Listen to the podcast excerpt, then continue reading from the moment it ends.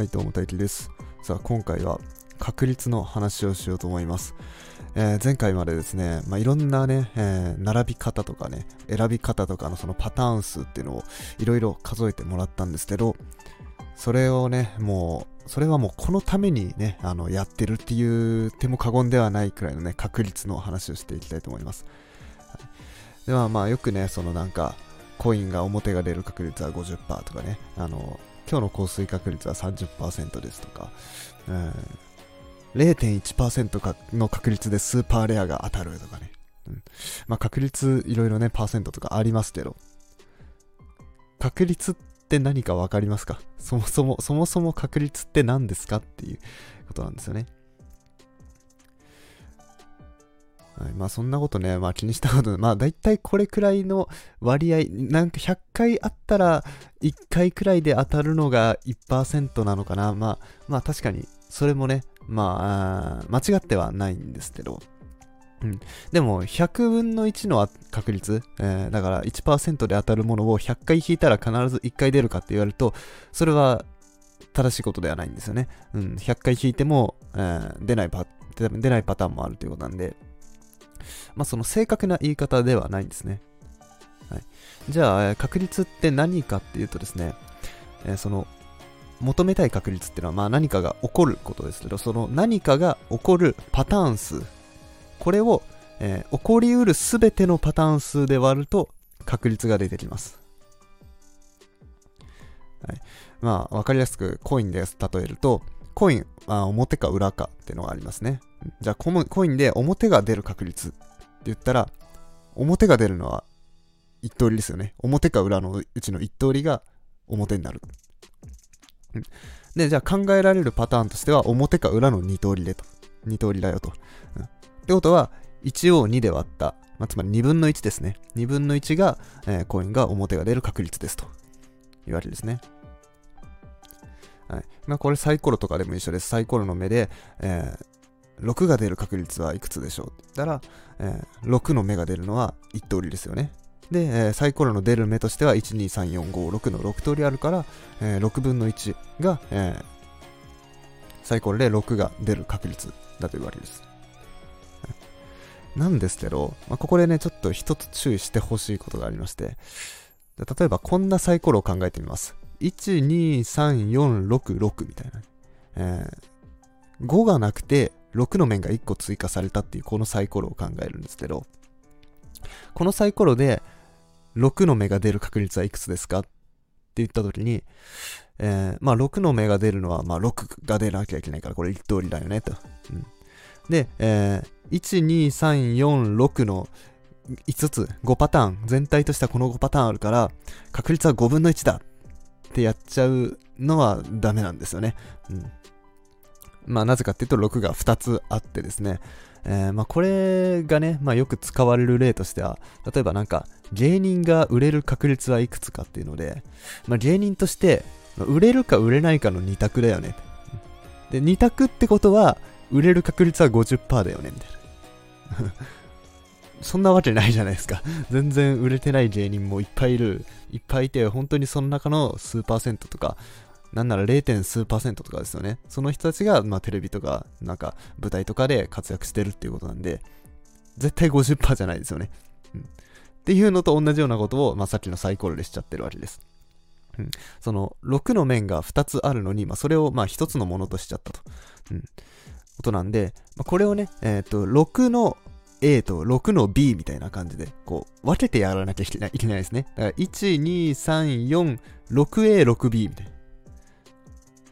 まあ、もっとわかりやすいのは、あれですね、1、2、3、4、5、6のサイコロの5の面を6に変えましたよっていうパターンがいいかな。うん。まあ、そう考えたら、えー、えー、まあ、6が出る確率っていうのは、6A と 6B のこれ2つあって、で、えっ、と、全部のパターンとしては、1、2、3、4、6A、6B みたいな。で、6通りあるわけですから、答えとしては、えー6分の2で3分の1が答えになると、うん、いう感じで、えーこの、まあ、ちょっと難しい言葉使いますけど、あの、同様に確からしいっていうものを、えー数えなきゃいけないんですね。この、まあ、本当はね、確率っていうものの説明に確率っていうのを使っちゃいけないからその同様に確からしいっていう言葉を使うんですけど、まあ、わかりやすく言うと、確率が同じものを一つとして、えー、数えて、で、それで、えー、と全体の個数、えー、総パターン数を分母に取ってきて、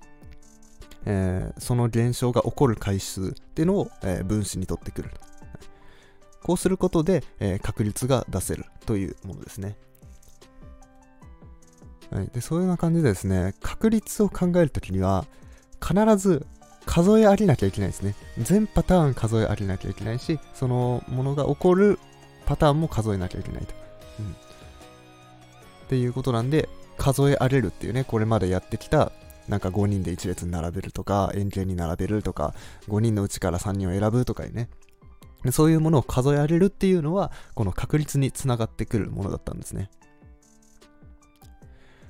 はい、それでは、えー、実際にね、あの、これまで出した問題で確率を計算してみましょう。はい。じゃあまず、えー、5人が、えー、1列に並んで写真を撮ります。A さん、B さん、C さん、D さん、E さん。5人で、えー、並んで写真を撮りますと。で、こうやって1列に並んだ時に、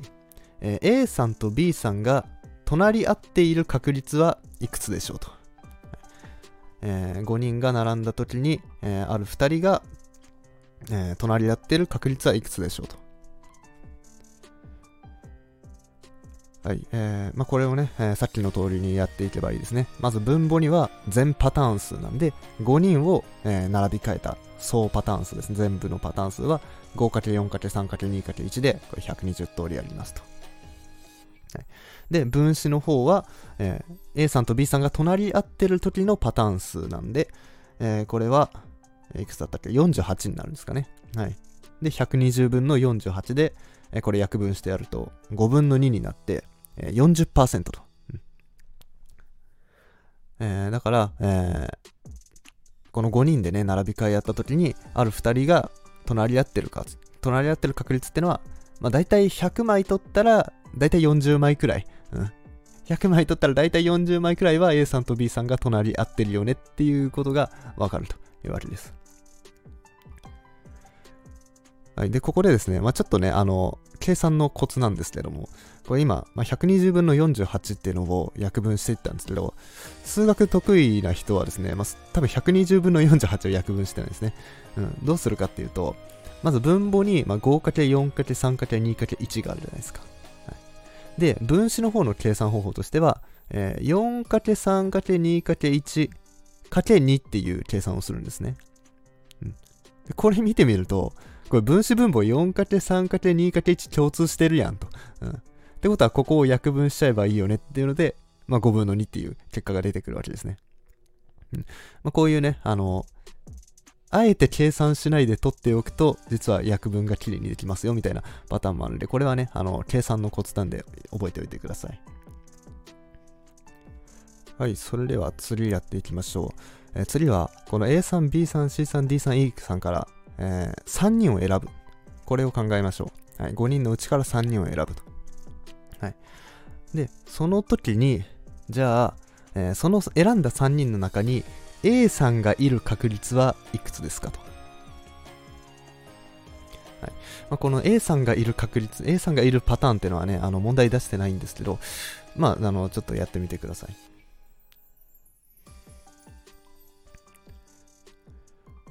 はい、えー、まずはですね、えー、分母に当たる、えー、全パターン数を考えなきゃいけないということで、えー、まあ、これは5人のうち3人を選ぶんで、えー、5×4×3 をして、まあ、まず3人を1列に並べると。で、その並べ方ってのは、えー、全部で、えー、3×2×1 通りあるわけですね。3人の並び替えなんで。うん。ってことは、これ全部ね、あの、で、その並び方ってのは全部同じ人を選んでるんで、まあ、それで割っちゃえばいいということで、えー、3×2×1 で割ると。えー、それやると、えー、10通りになります。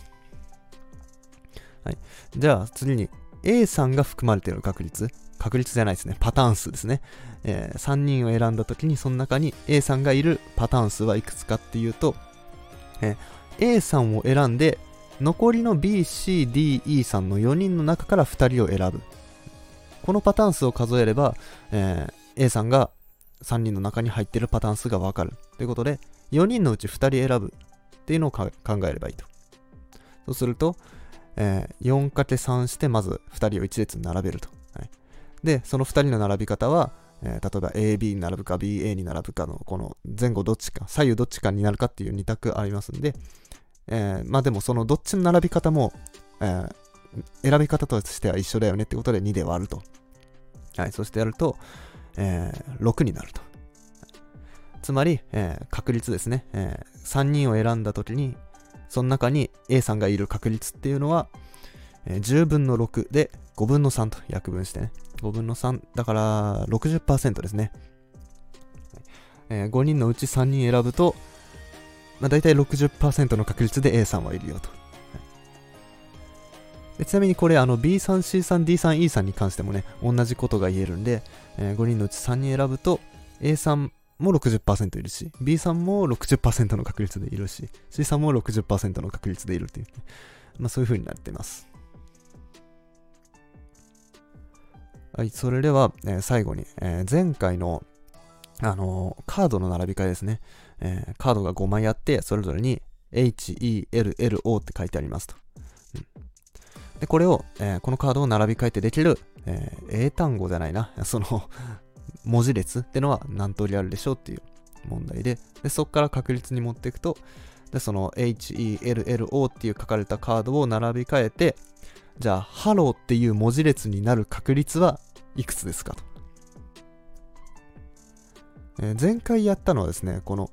L と L、まあ、2つ L がある時の、その、それは2つとも入れ替えちゃっても文字列としては一緒だよねっていう風にやってたんですけど、確率を考える場合は L1、L2 みたいな感じで、えー、分けて考えなきゃいけません。はい、ということなんで、えっ、と、全部のパターン数としては、これ5枚の並び替えになるんで、えー、120通りになるわけですね。はい。で、その中で、じゃあ H, E, L, L, O っていう風になるパターンってのは、H, E, L1, L2, O っていうなる、ってなるのと、H, E, L2, L1, O っていうので、その L1 と L2 が、まあ、どっちが先に来るかって問題ですね。うん。この2パターンで、ハローっていう文字列になるわけですね。はい。というわけなんで、えー、分母は120、分子は2。だから、えー、60分の1の確率でハローになるというわけです。はい、そんな感じで、えー、確率っていうのは、えー、全部のパターンを分母に取ってきて、えー、その起こしたいパターン、起きるパターンを分子に取ってくる。っていう風にやれば、えー、求められるよと。うん、まあ、パーセントにしたい方はお好みで100をかけたりしてもらえればと思うんですけど、なんか 料理番組みたいになってたら お好みで塩をかけてじゃなくて、お好みで100をかけて まあまあまあ、うん、まあそんな感じで、えー、確率が求められるよということなんで、まあぜひね、まあなんか、うん、まあそんなね、めちゃくちゃ複雑なね、確率とかはね、ちょっと、あの、できないと思うんですけど、まあ簡単なね、なんかそういう並び替えとか、まあなんか確率だったら、うん、なんか、あのー、皆さんね、普段で気になったものがあれば、求めてみてもらえればと思います。はい。まあそれがね、あの、普段できるようになるなれば、その、ギャンブルとかね、まあ、結構必勝法、まあ、ギャンブルはまあ基本負けるものなんですけど、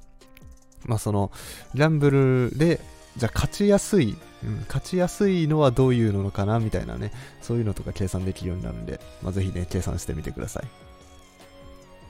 はい、というわけで、今回は以上です。えー、面白かったなって方は、ぜひいいねやフォローなどお待ちしております。はい、それでは、バイバイ。